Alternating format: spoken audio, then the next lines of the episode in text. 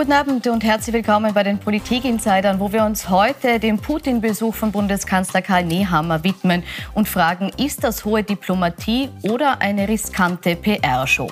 Seit der Plan, nach Moskau zu reisen, bekannt wurde, scheiden sich die Geister darüber, ob das nun eine gute Idee sei oder eben nicht. Über Motive, Risiken und vielleicht vergebene Chancen dieses Besuchs spreche ich heute mit Anneliese Rohrer. Sie ist Journalistin und Kolumnistin und sagt, Nehammer ist ein sehr hohes Risiko eingegangen gegangen und nach Stand jetzt hat es sich nicht gelohnt. Er hat wenig bis nichts gewonnen. Und ich begrüße Thomas Mayer, politischer Korrespondent für Europa der Tageszeitung Der Standard, der sagt, Österreich ist neutral und EU-Mitglied, also Teil der, des, der gemeinsamen Sicherheitspolitik. Es gibt also doppelten Grund, dass der Kanzler sich an Bemühungen und Verhandlungen beteiligt. Herzlich willkommen. Ungeachtet der Kritik an seinem Putin-Besuch hat Karl Nehammer auch nach dem Treffen mit dem russischen Staatsoberhaupt stets seine guten Ambitionen betont. Er konnte damit aber nicht jeden überzeugen. Es gibt keinerlei Anzeichen, dass Putin irgendwie bereit wäre, seine Position umzudenken. Und ohne solche Anzeichen diesen Besuch jetzt durchzuführen, das ist eine Erniedrigung. Mir war wichtig, ihm klar auch auszudrücken, dass der Krieg ein Ende haben muss für die Menschen in der Ukraine. Da gibt es auch keine Brücken zu bauen. Ich will keine Brücke zu Herrn Putin. Ich will, dass er endlich aufhört, Menschen ermorden zu lassen. Ich bin der Meinung, äh, dass als neutrales Land ist es immer sinnvoll und gut, Gespräche zu führen. Die Frage ist also, was hat dieses Gespräch gebracht? Es ist offensichtlich ergebnislos. Also trotz viel Kritik, die jetzt der Bundeskanzler Karl Nehammer hier einstecken muss, ähm, halten Sie diesen Besuch dennoch für gut, auch wenn er im Wesentlichen ergebnislos geblieben ist? Weshalb? Ich glaube, es ist wichtig zu sagen, zunächst mal, dass verhandelt werden muss. Wir sind in einer Situation, wo die Europäer insgesamt sehr schwach sind gegenüber dem Kreml. Das ist ein Konflikt von weltweiter Dimension, wo vor allem China die USA eine große Rolle spielen oder spielen sollten im Hintergrund. Aber wir haben in den letzten Wochen erlebt, äh, dass die wirklichen Großmächte in dieser Welt nicht gewillt sind, einzugreifen. Auch die NATO ist nicht gewillt und die Europäer insgesamt, also als alle 27 Länder, haben eigentlich keine starke Position. Äh, das nehme ich einmal als, Grundbild für diese Nehammer-Reise. Äh, warum habe ich gesagt, dass es wichtig ist, dass, ne, dass Österreich ein neutrales Land ist und gleichzeitig EU-Mitglied? Nehammer hat sozusagen eine Doppelrolle. Er ist nicht nicht in der NATO, er hat nicht die Verpflichtung in der NATO, die er mitnimmt. Er kann also leichter verhandeln. Er kommt aus einem kleinen Land. Es kann nicht so viel schiefgehen. Das Risiko ist meiner Meinung nach geringer, wenn er nach, nach Moskau fährt, als wenn das zum Beispiel Herr Macron machen würde oder Herr Scholz. Äh, da geht es um viel mehr. Und gleichzeitig ist Österreich aber auch EU-Mitglied. Das heißt, wir sind eingebunden und auch verpflichtet zur gemeinsamen Sicherheitspolitik der Europäischen Union. Und das ist für mich das Interessante, dass Nehammer hier eine Änderung vorgenommen hat. Denken wir zurück an frühere Konflikte, da haben österreichische Bundeskanzler immer die Neutralität betont, sich herausgehalten, diesmal viel offensiver. Der Kanzler der gesagt hat, nicht das Recht des Stärkeren muss, darf sich durchsetzen, es muss äh, die, die Stärke des Rechts, der Rechtsstaat, das muss sich durchsetzen. Und diese Position hat er sehr deutlich gemacht. War es also unterm Strich ein guter Schritt, den er getan hat? Äh, mich stört jetzt vor allem der, der Begriff äh, Verhandeln, den man da einbringt. Wer ich meine, das waren ja keine Verhandlungen, äh, wie sie die wahrscheinlich äh, die Zuseher äh, verstehen. Also ich würde mal vorschlagen, äh, wir lassen das weg. Putin hat mit Nehammer nicht verhandelt. Äh, und da stimme ich Ihnen zu, aber er hat mit ihm Gespräche geführt, sagen ja, wir mal so. Aber okay. nur damit wir da korrekt okay. sind. Ja. Ich denke, äh, er ist eben, äh, wie, wie schon erwähnt, ein hohes Risiko eingegangen. War der Besuch riskant? Ja. War er in dem Sinn äh, mutig? Ja. War er zum jetzigen Zeitpunkt gescheit? Nein. Und warum? Weil so viele Sachen in den letzten Tagen nicht zusammengestimmt haben. Die haben einfach nicht gepasst. Die waren nicht schlüssig. Ich kann nicht, äh, ich meine, ich war sehr, sehr erstaunt äh, von dem äh, Besuch in der Ukraine. Warum erstaunt? Ja, weil es für ein neutrales Land, das dann nach Moskau fährt, doch sehr eindeutig und wie ich finde, zu Recht eindeutig äh, seine Position oder Position der EU dort äh, klar gemacht hat. Nur wenn ich ein neutraler Verhandler, also nicht Verhandler, Brückenbauer bin, dann kann ich nicht so einen Auftritt haben wie Nehammer in der Ukraine und dann sagen, ja, aber ich fahre jetzt nach Russland und spreche mit Putin und vorher äh, weise ich noch ein paar ähm, äh, ähm, Diplomaten aus, russische, weil das wie die EU oder das wie die Ukraine. Die Dinge haben nicht zusammengepasst. Deshalb war es, glaube ich, äh, also bin überzeugt, es war zum jetzigen Zeitpunkt nicht gescheit. Ist diese Unstimmigkeit für Sie auch also, offensichtlich? Ich würde sagen, Entschuldigung, es war kein Erfolg, das ist richtig, kein sichtbarer Erfolg auf den ersten Moment. Aber Sie haben schon erwähnt, Österreich ist nicht neutral in diesem Konflikt. Österreich ist militärisch neutral, das ist sehr wichtig, das müssen wir auch sein. Aber was die EU-Politik betrifft und den Konflikt, die Einschätzung, die Solidarität mit der Ukraine selber, in der Verurteilung dieser Kriegsverbrechen, da ist Österreich eben nicht neutral. Das heißt, Österreich hat eine, eine genauso wichtige Stimme wie alle anderen 26 Länder der Europäischen Union auch. Aber Herr Mayer, glauben Sie das wirklich, dass Putin gesagt hat, äh, du bist zwar, Sie sind zwar völlig auf der Seite der Ukraine, aber kommen Sie, ich rede jetzt mit Ihnen. Äh, nein, nein, das glaube ich auch nicht. Das Zweite ist, das dürfen wir nicht unterschätzen, möchte ich betonen, Entschuldigung, ähm, gerne in Ruhe trinken, so hm. viel Zeit haben wir. Ja, ein bisschen einen trockenen Hals. Mhm. Ähm, was mir bis jetzt viel zu wenig noch Beachtung gefunden hat, ist, dass Nehammer ja nicht nur nach Moskau gefahren ist. Die ganze Aktion wurde wochenlang vorbereitet, übrigens auch in Absprache mit Paris, mit dem französischen Präsidenten und dem deutschen Bundeskanzler. Und der Vorlauf war der EU-Gipfel in Versailles. Da und, und danach beim Doppelgipfel mit der NATO in Brüssel, da ist offenbar diese Idee gereift, es zu probieren, um einen Gesprächskanal aufzumachen Macron hat seinen Kollegen erzählt, dass er wie gegen eine Wand spricht, wenn er mit Putin spricht. Was hat Nehammer gemacht? Er hat Kiew besucht, er hat Erdogan besucht in Ankara und ist dann nach Moskau gefahren. Und das ist ein Aspekt, den wir sicherheitspolitisch, glaube ich, schon in Betracht ziehen müssen. Da geht es um mehr als nur Österreich fährt zu Putin und versucht ihn zu überreden. Es ist auch über Gaslieferungen, über Öl gesprochen worden. Deswegen habe ich die Türkei und Erdogan erwähnt. Mhm. Das ist ein riesiges Problem. Und zwar nicht nur für Österreich, vor allem für die deutsche Industrie, für ganz Europa, die Energiepolitik. Und da kommt wiederum die Türkei ins Spiel. Ja, wenn Putin morgen den Gashahn abdreht, haben wir alle ein riesiges Problem. Also Sie sagen, und ich denke mir, und ich denke mir, nicht, dass es stimmig ist. Ich bin ja nicht der Meinung, dass das eine super Aktion war und es war schon gar nicht erfolgreich. Aber was sollen denn die Europäer tun, die selber ein gewaltiges Problem auf dem Energiesektor haben, wenn sie nicht versuchen, irgendetwas zu unternehmen in Richtung Moskau? Das ist der Punkt. Ja, nur das Problem ist, äh, dass wir gerade in diesem Punkt, den Sie zu Recht erwähnen, in einer sehr schlechten Position sind. Absolut, das stimme ich zu. Es kann ja natürlich auch sein, dass äh, Nehammer äh, aussenden wollte, ich, wir sind zu 80 Prozent abhängig, unsere Speicher sind leer, es wird wirklich dramatisch. Ich fahre jetzt in den Kreml und schaue, dass das nicht so wird. Was natürlich dann mit der Brückenbauerfunktion überhaupt nichts zu tun hat und eigentlich eine sehr egoistische Linie wäre.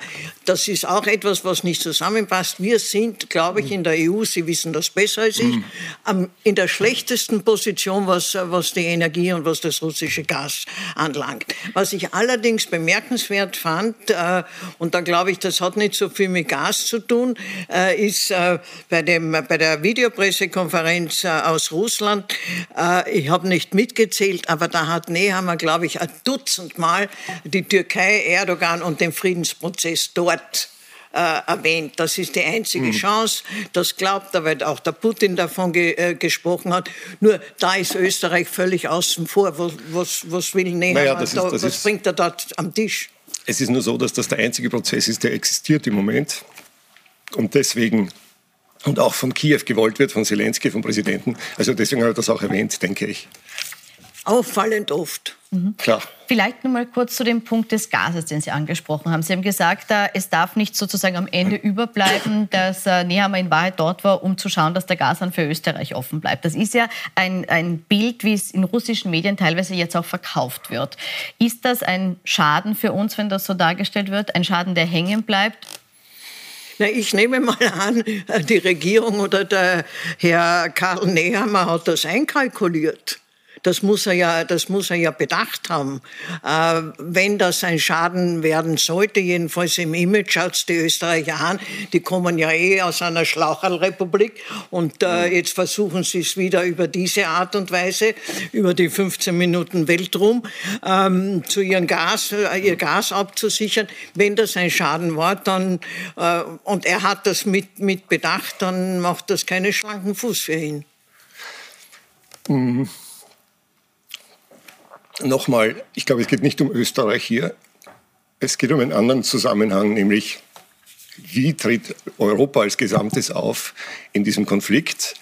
Äh, wir haben dramatische Tage hinter uns und ich vermute und befürchte auch in den nächsten Tagen vor uns. Und wir können ja nicht so tun, als, als würden wir als Europa einfach nur zuschauen und keinerlei Initiative setzen. Äh, ich räume ein, dass Nehammer natürlich unbedeutend ist im Spiel der Großmächte, auch zwischen Deutschland und Frankreich.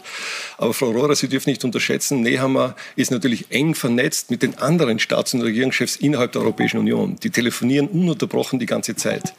Ich glaube, wir können davon ausgehen, dass insbesondere der deutsche Bundeskanzler Scholz dieses, diese Reise und diese Gespräche mit Putin sehr genau mit Nehammer besprochen hat. Warum? Deutschland ist in einer ähnlichen Situation wie Österreich nicht ganz so schlimm, was Öl und Gas betrifft. Es muss im gemeinsamen Interesse sein, Schritte zu setzen und was zu tun. Ja, nur kann das nicht, äh, ich meine, ich will es mir nicht unterstehen, ich will es auch gar nicht glauben, mhm. äh, dass das so wenig professionell äh, abgestimmt war, dass jetzt das Bild entsteht, naja, also die einen sind dafür, die anderen sagen, mach mal, wir sehen, äh, die Dritten sagen, äh, Österreich überschätzt sich. Mhm. Wenn er das als konzertierte EU-Aktion gemacht hätte und gesagt hat, ich fahre jetzt im. Auftrag oder in totaler Abstimmung mit der gesamten EU nach Moskau, dann wäre das ganz was anderes gewesen. Dann hätte man nicht über das Gas reden müssen, nicht über diese wirklich äh, lächerliche äh, Theorie, das war eine Ablenkung von, von seinem Cobra-Problem. Also auf die Idee aber muss man als Land oder als, als Journalist einmal hm. kommen. Kommen Journalisten, aber auch die Opposition, also äh, ja, Herbert Kickl von der FPÖ hat es jetzt ja. auch äh, so äh, betitelt. Wenn er das wirklich akkordiert hätte und hm. nicht nur gesagt hätte, die habe ich informiert, die habe ich nicht nicht informiert äh, und die äußern sich dann unterschiedlich, dann hätten wir diese Diskussion nicht und dann wäre das wirklich ein, ein, ein ist, mutiger Coup gewesen. Das ist ein wichtiger Punkt, den Sie erwähnen. Das Problem ist nur, wir haben keine gemeinsame europäische Politik in diesem Zusammenhang. Macron ist im Wahlkampf. Der kann sich im Moment nicht um Putin kümmern. Der muss froh sein, wenn er in zwei Wochen wieder gewählt wird und Präsident bleibt. Deutschland hat riesige Probleme. Die Balten, die Polen haben eine ganz eigene und zwar sehr harte Position. Die würden am liebsten einen Militäreinsatz losstarten. Die EU-Kommission macht die Arbeit im Wirtschaftsbereich, was die Sanktionen betrifft, meiner Einschätzung nach nicht schlecht. Also dieses Konzept einer, eines schrittweisen Aufbaus, der Embargos und so weiter, das scheint zu funktionieren, ist aber natürlich nicht kriegsentscheidend und viel zu langsam. Und das ist das Bild, das sich ergibt. Aber trotzdem die Frage, das jetzt, ist ja auch was... Nur ein Satz noch, entschuldigen mhm. Sie. Und jetzt kommt eben ein Vertreter eines kleinen Landes und macht etwas, was moralisch, glaube ich, auch nicht unwichtig ist. Ich meine, der Regierungschef hat in Moskau ja, laut gesagt, Kriegsverbrechen, Krieg, alles Dinge, die man in Moskau, ohne verhaftet zu werden, gar nicht sagen kann. Ich glaube, moralisch ist das absolut in Ordnung. Wir werden später sagen, wenn der Krieg hoffentlich irgendwann mal vorbei ist. Ich fürchte, es dauert lange. Immerhin äh, hat das jemand versucht und hat klar ausgesprochen, auch Putin gegenüber, denkt man an spätere Kriegsverbrecherprozesse, äh, was Sache ist. Also das würde ich nicht gesagt, ganz so klein immerhin, Das ist es hat immerhin jemand versucht. Die Frage genau. ist aber, hätte man diesen Besuch trotzdem besser vorbereiten, besser abstimmen müssen, so wie vielleicht auch äh, Jörg Leichtfried von der SPÖ sagt, äh, mit seinem Moskau-Alleingang hat er die Chance künftiger Vermittlungsversuche leider eher verkleinert als etwas bewirkt. Also hat man sich nicht. auch etwas von Chancen genommen. Das glaube ich nicht. Glauben Sie nicht? Nee. Ich glaube das auch nicht, weil irgendwer hat gestern gesagt, Österreich ist einfach zu klein und zu unwichtig in diesem ganzen Spiel, um äh, was Positives, äh, positive Konsequenzen oder negative Konsequenzen. Mhm. Also in Wahrheit spielen wir keine Rolle.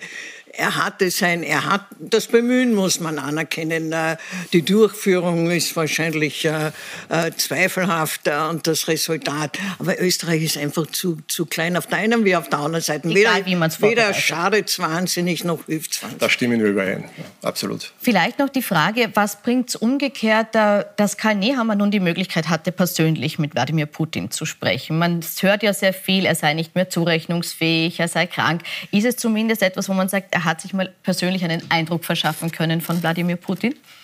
Liebe Kollegin, ich fand das die ganze Zeit schon äh, wirklich einfach rührend ja, äh, dass der Karl Nehammer in 75 Minuten, wobei wahrscheinlich die Hälfte auf die Übersetzung draufgegangen ist, äh, wirklich fähig sein sollte, äh, die, einer Einschätzung der Psychologie, des Verhaltens des russischen Präsidenten, auch wenn er ihm in die Augen geschaut hat. Ich erinnere nur an, an George W. Bush in Slowenien. Ich habe Herrn Putin in die Augen geschaut und ich habe dort was weiß ich, perfekte Demokratie gesehen. Was soll dieses Gerede? Trump. Es ist doch denkunmöglich. Hm. Ja, dass äh, von ihm jetzt eine Einschätzung der, äh, der, der hm. Persönlichkeit oder des, was will Putin, äh, das kann er nicht liefern, das konnte er nicht liefern. Sehe ich ganz genauso. Also hier keine großen Einblicke, die man erwarten darf. Ähm, vielleicht einmal noch mal die Frage, Sie haben gesagt, es ist wichtig, dass Österreich was unternimmt. Warum gerade dieser Zeitpunkt? War der gut gewählt? Ich glaube, das war ein Zufall. Also Zufall im Sinne von Putin hat den Termin gewählt. Äh, Inwiefern? Soweit ich weiß, war die Reise nach Kiew äh, länger geplant. Äh, der Kanzler hat das mit Zelensky, dem Präsidenten, besprochen. Äh, und parallel dazu hat man sich bemüht, eben um einen Termin in Moskau. Soweit ich weiß, hat das zwei, drei Wochen gedauert. Äh, nachdem die Zelensky-Reise fixiert war, wurde nachgefragt, ob das jetzt mit Moskau klappen kann oder nicht. Und ich denke, man war in Wien ein bisschen selber überrascht, dass Putin auch sofort zugesagt hat. Äh, und er, Putin, der Kreml, hat diesen Termin am Montag darauf auch definiert. Deswegen war das so nahe beieinander. Das war aber nicht geplant, denke ich oder gewollt. Und dazwischen ist er eben, und das war eben offenbar auch international abgesprochen, war diese Reise nach Ankara zu Erdogan, damit das Ganze auch einen, einen substanziellen Hintergrund bekommt und nicht Was? nur ein, eine österreichische Aktion ist. Deswegen haben wir da eine Differenz. Ich weiß, dass Nehammer mit Frankreich, mit Paris und auch mit Berlin diese Reise abgestimmt hat. Es wurde mir auch bestätigt in der EU-Kommission, dass man auch Bescheid gewusst hat. Was es nicht gibt, um auch das noch zu beantworten, da bin ich ja bei Ihnen. Es gibt keine kohärente, einige europäische Politik zur Ukraine und deswegen auch keinen Auftrag der 27. Vielleicht beziehungsweise der 26 an Nehammer. Ja. Kurze Nachfrage noch, was hat Putin von diesem Termin? Warum hat er sich auf diesen Das weiß ich nicht. Das ist eine interessante Frage. Ich denke mir, dass Putin ein alter Taktiker schon vorausdenkt. Vielleicht später kann er auf das nochmal zurückkommen. Sie eine Mutmaßung, warum Putin diese Nein, ich finde es bezaubernd, muss ich ehrlich sagen, äh, wie viel äh, aus unserer Branche äh, jetzt glauben zu wissen, was Putin ja. denkt, was Putin fühlt, äh, was Putin meint. Äh, also ich bin fassungslos, aber ich bewundere das, mhm. wenn man das äh, so feststellen kann. Ich meine nur, äh, in Wahrheit ist der Zeitpunkt eine Katastrophe gewesen, weil jeder gewusst hat, dass Russland diese Wahnsinnsoffensive vorbereitet. Das heißt, Nehammer ist zu einem Zeitpunkt, äh, hat er sich mit, mit Putin hingesetzt, wo er genau wusste, dass der in ein paar mhm. Tagen dort unglaubliches Elend verursachen wird. Und, und das äh, finde ich war schädlich. Dem stimme ich zu. Das war Pech vielleicht, das wusste man nicht vor zwei Wochen. Oder? Ja, dann hätte ich es abgesagt. Ja, naja, ist nicht so einfach. Ja, ja. okay. Frau Rohr, ich frage Sie anders. Sie haben jetzt gesagt, Österreich ist zu unbedeutend, um hier wirklich was zu bewegen. Wie hätte sich denn Ihrer Meinung nach Karl hm. Nehammer verhalten sollen als neutrales Land in der EU? Hätte man jetzt einfach nichts machen sollen in Richtung Brücken? Als Land? Ja, nein, habe ich ja schon gesagt, das muss man ja nicht wiederholen. Die Reise in die Ukraine war richtig und den Rest hätte er müssen EU-mäßig abstimmen, weil das ist ja auch eigentlich im Sinn äh, Russlands. Das wird irgendwann schon äh, breitgetreten werden, äh, dass die, die 27 äh, haben ihn ja nicht beauftragt. Er hat ja nicht mit der Stimme der, der EU gesprochen. Er hat mit der Stimme Stimme des äh, unbedeutenden Österreichs gesprochen. Gut, und ohne die Rückendeckung oder ohne den Auftrag der 27 hätten Sie jetzt in Richtung Putin nicht Also erstens einmal, erstens einmal ist das eine Überforderung. Ja, was hätte ich? Ja, zum Sie, einen, Sie sind eine langjährige Beobachterin der Außenpolitik. Ich hätte eine Einschätzung. Totale Überforderung in Aber Sie können Situation. auch sagen Überforderung. Aber ich kann, ich kann eine Meinung haben und meine Meinung wäre, dass das zu diesem Zeitpunkt ein, ein, ein Fehler war. Und dass ich das nur unternommen hätte im Auftrag, äh, oder dass er das nur unternehmen hätte sollen im Auftrag der EU. Gut. Lösen wir uns von diesem äh, konkreten Besuch und, und, schauen ein bisschen breiter generell auf, die, auf das Verhalten von Österreich in diesem Konflikt. Agiert Österreich Ihrer Ansicht nach immer noch zu Russland freundlich? Jetzt auch, wenn es um äh, die Umsetzung von Sanktionen geht, Stichwort Ausweisung von Diplomaten, äh, Durchsetzung von Sanktionen wie Einfrieren von Oligarchenvermögen und Ähnlichem. Wissen Sie, was mich wahnsinnig stört, wenn die Frage kommt, äh, äh, warum ist Österreichs emotionale Bindung an Russland um so viel stärker wie, äh, wie Europa? Ich kann die emotionale Bindung an Russland nicht sehen. Was ich wirklich sehen kann, ist über Jahrzehnte grauenhafter Opportunismus. Hm. Das, äh, äh, das kann ich wirklich oder kann jeder analysieren. Es ist nicht russlandfreundlich, außer bei der FPÖ vielleicht, aus, aus äh, Gründen, wie sie auch Le Pen hat. Finanziell weiß man nicht, wurde auch nie nachgeschaut und nachgefragt. Ähm, aber, aber emotionale Bindung, äh, die kann ich nicht sehen. Es ist noch aber einmal die Schlauchelrepublik. Sind wir nach wie vor zu opportunistisch? Ja. Müssen wir, ja. ja. Ich stimme zu. Ich glaube aber, dass Nehammer hier eben gerade dabei ist, einen Bruch zu machen mit diesem Opportunismus. Äh, wie er als Kanzler das verurteilt hat, wie er sich positioniert hat. Stichwort Neutralität. Äh, das ist für mich eine, eine, ein wirklicher Bruch im Vergleich zu seinen Vorgängern als Kanzlern als Kanzler. Äh, erinnern wir uns an diese peinlichen Szenen, wie Putin in Wien war, ja, wo, wo, der Bundespräsident Heinz Fischer ihm den Rücken gestreichelt hat, diese äh, gute Diktaturwitze, wo alle gelacht haben äh, und so weiter. Stimme ich Ihnen zu, opportunistisch peinlich. Nehammer hat hier, glaube ich, einen neuen Kurs im Sinn, im Visier. Wir wissen noch nicht genau, wo er hin will. Aber es ist eindeutig für mich, dass er, das anders, dass er das anders gestalten möchte. Sonst hätte er das, was er gemacht hat, nicht gemacht. Und was, glaube ich, wichtig ist, äh, das sehe ich vielleicht auch anders als Sie. Er hat sich ganz klar zur europäischen Sicherheitspolitik bekannt, äh, anstelle der Neutralität. Das heißt, Österreich wäre in einem Konfliktfall, auch in einem militärischen Konfliktfall involviert. Äh, das ist eine Änderung, die man, glaube ich, in Österreich so in der, in der ganzen Tiefe und Substanz noch gar nicht wirklich verstanden und diskutiert hat. Wäre dringend Inwiefern notwendig. involviert? Also mein, mein Wissensstand ist, dass man sagt, man muss zwar unterstützen, aber nicht militärisch unterstützen. Also ich komme jetzt zurück auf den Gipfel von Versailles. Mhm. Da wurde das nämlich besprochen. Dort hat der deutsche Bundeskanzler Scholz gesagt, die NATO garantiere nicht nur die Sicherheit der NATO-Mitgliedstaaten, sondern über die EU im Artikel 42 des Vertrages auch die Sicherheit der EU-Staaten, die nicht in der NATO sind. Es gibt einen Beistandspakt innerhalb der EU. Da steht wortwörtlich drinnen, fast so wie der Beistandspakt bei der NATO, dass jeder mit allen Mitteln, zur Verfügung stehenden Mitteln, äh, dafür sorgen muss, die Partnerstaaten zu schützen und für sie einzutreten. Also auch militärisch in letzter Konsequenz. Das, das müsste man in Österreich, glaube ich, auch noch mal gründlich diskutieren. Zu meinem großen Erstaunen findet das nicht statt. Man versteckt sich da immer hinter einer Neutralität. Aber Nehammer ist da eindeutig für mich. Da sind wir ja in der glücklichen Position mit so allen verfügbaren Mitteln, äh, weil militärische Mittel Bundesheer haben wir keine verfügbar. Also da sind wir, da sind wir schon einmal außen vor, da können wir andere, andere äh, Sachen äh, äh zur Verfügung stellen. Da stimme ich Ihnen schon wieder einmal vollkommen ja, zu. Ja, nur weil Sie gesagt haben, man weiß zwar nicht, wo Nehammer hin will, hm. das ist eigentlich ein noch vernichtenderes Urteil, als ich mir es denken kann. aber ich habe es weiter dafür, gemeint. Herr Mayer, ist er schneller dort, aller Qualtinger. Und da bin ich wieder, da bin ich wieder bei dieser, bei dieser Geisteshaltung in, in, in Österreich. Dieses, wird auch jetzt oft zitiert, dieses äh, mhm. wasch mir den Pölz, aber mach mich nicht nass und wie komme ich da durch und äh, wie schaue ich gut aus und äh, äh, wie kann ich sicherstellen, dass ich ja keinen Schaden habe und so. Das ist das Problem. Wir bekennen uns immer nur so halbherzig zu irgendwas. Also Sie sagen, Sie sehen auch einen Kurswechsel weg von dieser Neutralität, wie sie früher gelebt wurde, aber Sie sehen noch kein Ziel, wo man hin will. Verstehe ich das richtig? Na, ich, ich, muss ehrlich sagen, wenn man es ganz genau nimmt, man müsste die wehrhafte Neutralität einführen. Aber das Wehrhaft, das Wehrhaft haben sie alle vergessen.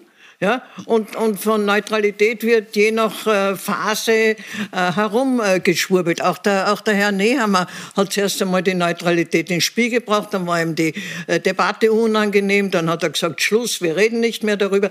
Wir reden nicht mehr darüber, das ist seit Jahrzehnten, Kollegin, in Österreich so. Wir, wir müssen uns entschließen, was wir wollen. Wenn wir neutral sind, dann müssen wir, dann müssen wir die Mittel dazu zur Verfügung stellen. Aber die Regierung schaue ich mir an, die damit in in einen Wahlkampf geht. Die spannende Frage wäre, was ist, wenn Russland ein baltisches Land überfällt zum Beispiel oder wenn's, wenn das weitergeht am Schwarzen Meer und es wird Rumänien äh, involviert in ein, in ein Gefecht, in ein militärische Handlungen? Das sind EU-Mitglieder. Ja. Nach meiner Lesart und so wie es in den Verträgen steht, wie das die Experten sagen, wäre auch Österreich zum Beistand verpflichtet, so wie mhm. alle anderen EU-Mitglieder auch. Mhm. Und das ist der Fall, von dem ich spreche. Mhm. Äh, und deswegen bin ich ein bisschen unglücklich, wenn man sozusagen isoliert nur über diese Reise Nehammers nach Moskau spricht. Ja, aber Herr wir sind, lassen Sie mich das noch sagen, wir sind in einer ganz dramatischen und möglicherweise katastrophalen Entwicklung in Europa. Es ist nicht auszuschließen, dass Putin nicht nur die Ukraine kassiert oder zumindest den Teil am Schwarzen Meer, sondern dass das nach Moldawien, Rumänien überschwappt oder im Norden im Baltikum. Und dann wird es spannend für die Europäische Union. Ich glaube, dann wird es nicht nur spannend für die Europäische Union. Die beiden sind NATO-Mitglieder, dann ist es ein, äh, ein NATO-Fall und dann sind wir, glaube ich, äh, so, äh, sehr genau. nahe an, an, an, Absolut. an dem Dritten Weltkrieg. Ich wollte Rumänien damit nur sagen, genauso. Da, die, da ist die EU dann schon außen vor aber Österreich ist involviert über die EU. Wir sind aus Sicht Putins ein feindliches Land in diesem Fall. Das, das, das sollten wir uns vor Augen führen und das wollte ich eigentlich nur mal auf den Tisch legen. Äh, über das wird viel zu wenig gesprochen. Man versteckt sich, da bin ich ja bei Ihnen, hinter der Neutralität und sagt, damit haben wir alles nichts zu tun, geht uns nichts an. Das ist aber ein riesiger Fehler. Ja, wollen, wir, wollen wir vielleicht äh, nochmal zurückgehen auf den Fall, auf den hoffentlichen Fall, dass das nicht so schnell eintritt, dass, dass, dass der Konflikt noch weiter über die Grenzen der Ukraine hinausgeht oder die, die kriegerischen Handlungen. Bleiben wir nochmal mal kurz bei der Situation, die wir jetzt haben. Äh, wir haben jetzt äh, zeitgleich mit diesen Auslandsreisen die Meldungen gehört, dass es möglicherweise in der Ukraine einen Giftgaseinsatz gegeben hat. Das wird im Moment untersucht, aber es gibt Augenzeugenberichte, die das nochmal in den Raum stellen. Ähm, wäre das ein Punkt, wo die NATO sich schon überlegen müsste, ob sie anders in diesen Konflikt einsteigen muss? Naja, das wäre so ein Punkt wie, wie in Syrien. Ich kann mich erinnern, der Giftgaseinsatz äh, in Syrien war für die Amerikaner einmal eine rote Linie, dann ist er passiert und dann ist, äh, äh, hat Amerika gar nichts gemacht. Also es ist, äh, es ist wahnsinnig schwer vorherzusagen, äh, äh, wie, sich, wie sich die Amerikaner, deren wirklich oberstes Ziel ist, nicht involviert zu werden, wie die sich in dem Fall verhalten und vielleicht die rote Linie weiter hinausschieben. Ich glaube, Sie werden nicht Aber wir denken, dann denken wir, dann denken wir in den, in den Kategorien von 1939. Das ist das Problem. Die USA haben Wahlen im November. Die wollen nicht in den Krieg, das ist keine Frage. Und wir bleiben übrig mit diesem Konflikt.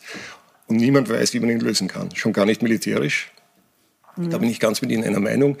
Die roten Linien, Sie haben es erwähnt, September 2013, Obama. Äh, das war einer der ganz großen Fehler, der auch Putin ermuntert hat. Zwei Monate später übrigens war dieser EU-Gipfel von Vilnius, wo ja die Ukraine hätte äh, assoziiertes Mitglied der Europäischen Union werden sollen. Und das ist ja dann geplatzt.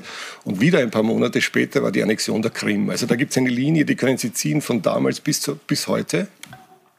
Und deswegen ist ja, ich bin ja nicht sehr, nicht sehr optimistisch, ich bin eher pessimistisch. Deswegen haben wir heute ein riesiges Problem. Äh, und das ist auch einer der Gründe, warum ich glaube, um das nochmal auf den Nehammer zu kommen. Äh, irgendwann wird dieser Krieg zu Ende gehen. Wie grausam das sein wird und in welchem fürchterlichen Zustand Europa sein wird. Ob wir zum Beispiel in einer tiefen Wirtschaftskrise sein werden, da haben wir noch gar nicht darüber gesprochen. Das weiß ich nicht. Das weiß kein Mensch, was in ein paar Monaten sein wird.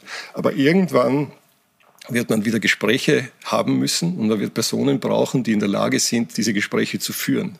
Und in meiner Lesart wird Nehammer erstaunlicherweise für mich eine dieser Personen sein, möglicherweise. Das nehme ich jetzt als etwas positives Schlusswort, weil ich glaube, die Situation ist dramatisch genug für uns alle. Ich bedanke mich für die spannenden Einblicke und das Gespräch. Ich wünsche Ihnen noch einen schönen Abend auf Plus 24.